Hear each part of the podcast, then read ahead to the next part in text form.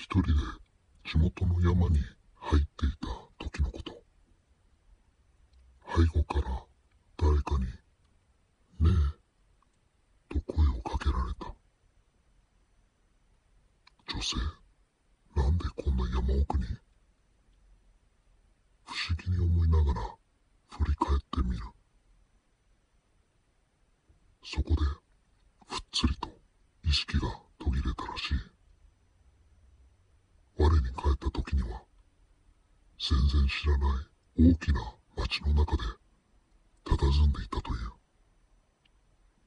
腕時計を確認すると丸一日が経過していた。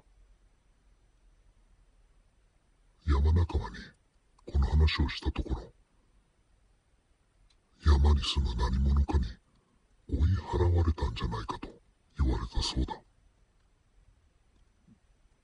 彼は今でも時々その山に登って